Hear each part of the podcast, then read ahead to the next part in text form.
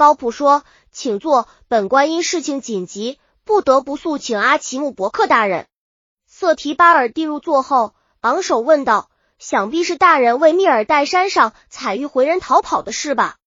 阿奇姆伯克大人已经知道了，我那边也有人回来报信，本官正要前来与高大人商议，您这边就派人找我了，所以来的这么快。既如此，瑟提巴尔蒂大人定有了缓和局势的办法了。本官已经估计到这事情紧急，所以昨晚造访商，不想今天就跑了人。不知撤人的是高大人作何打算？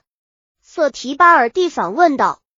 昨晚我提议撤下的人不能多于千人，不知大人与众头人议的怎样了？昨晚回去，头人们已经回管一些了。今天上午正跟他们商量，就有人来报跑了人。我就赶紧来府上了。瑟提巴尔蒂卖个关子，这么说还没什么妥善办法喽？高普问道。倒是有个办法，不知大人可否首肯？瑟提巴尔蒂说。愿闻其详。高普打起官腔，听高普说话的腔调，瑟提巴尔蒂知道高普心急如而又不愿表现，这正是讨价的好机会，于是说。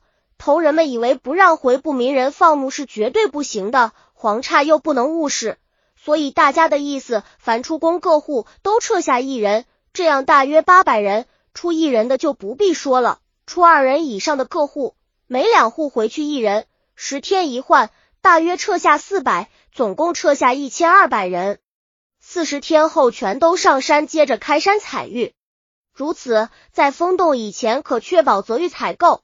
也可防止不民闹事，不知高大人意下如何？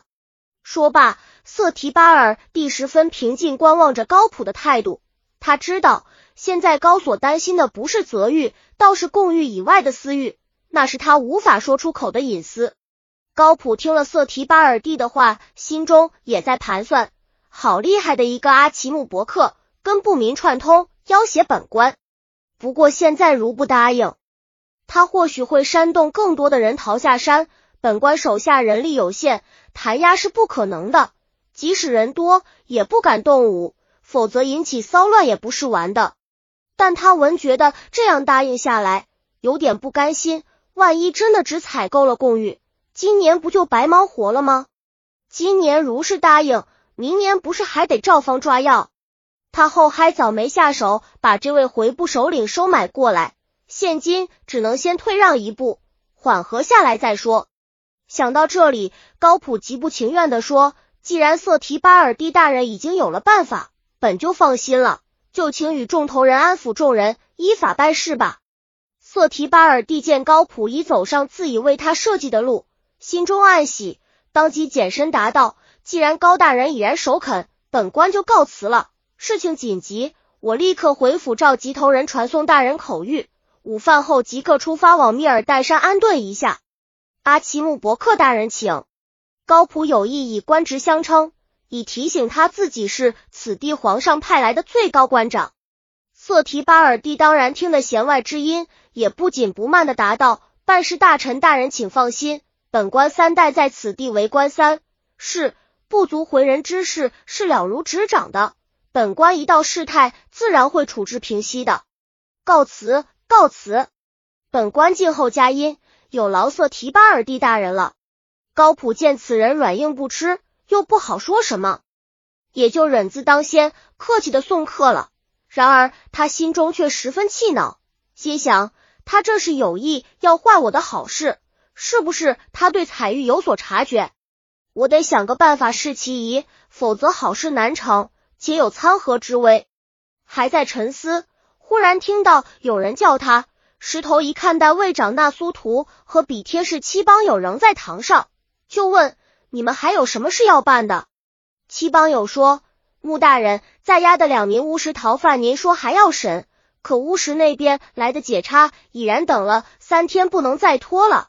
要不永贵大人那边不好交代。另外本地的儿庄案子，苦主都紧催，也请大人从速定夺。”高普问道。乌石的两名犯人有供没有？七帮有答，供倒是有了，不过跟乌石送来的案卷还不大一致。既有供，就叫他们画了押，让巫师解差解走算了，反正也是那边犯的事儿。本地的案，明个下午先提一两起儿审，你先提出犯人问问，我好有个准备，顶好你先拟个草章，也跟苦主先通个气儿。要是两边都点了头，案子就好了结。你就看哪桩急，先办哪桩吧。高普一一判实着，又回头问站班侍卫：“客厅里还有客吗？你去看一眼，都是什么人？速去速来。”文队站班的其他侍卫差人挥了挥手说：“今儿上午年没事儿了，你们下去吧。”是。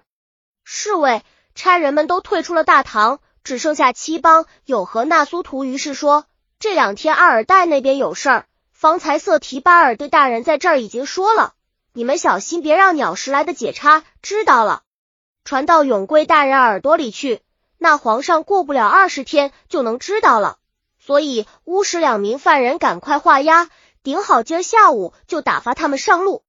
等事态平定了，咱们自己给皇上上条陈，说明原委和平息经过，也就不怕传了。下官明白，请大人放心，我这就办。下午一定让鸟带解差上路。那苏图和七帮友同声说：“别忘了给他们分二十两银子做盘缠用。”高普补充道。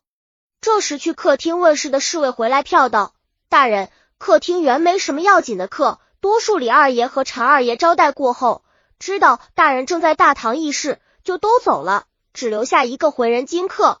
常二爷说：‘您要是没什么事，请过去会会。’”高普这才想起，今天上午李福帮他约了个金客，实在是要见见的，就说好吧，我这就过去，你回去歇了吧。是。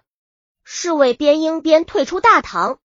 比贴士七帮友说：“大人，巫师解差今天下午上路，您还得批个字儿，要不印房内张经不能压印。”哦，这事好办，你写个条，我批个字儿不得了。这就办吧。快写！七帮友于是拿起笔，这砚台中现成的墨书写起来。高普又转向那苏图说：“你看还有什么事吧？给巫师解差的赏银，你也得写个条子。”高普于是拿起笔来写道：“账房于这那苏图支取巫师解差盘差二两。”签了字交给那苏图。七帮有的用印文书也起草完了。高大人连看都没看，就在后面下款处签了“高补”两个学，然后站起来说：“没别的事儿，我去会客了。”七帮友先在这应付着，那苏图去提了犯人来，你们二人审一审，把一应手续办了，让巫师解差下午解了去。边说边从后门走广。本集已经播放完了，喜欢的话记得订阅专辑，关注主播主页，更多作品在等你哦。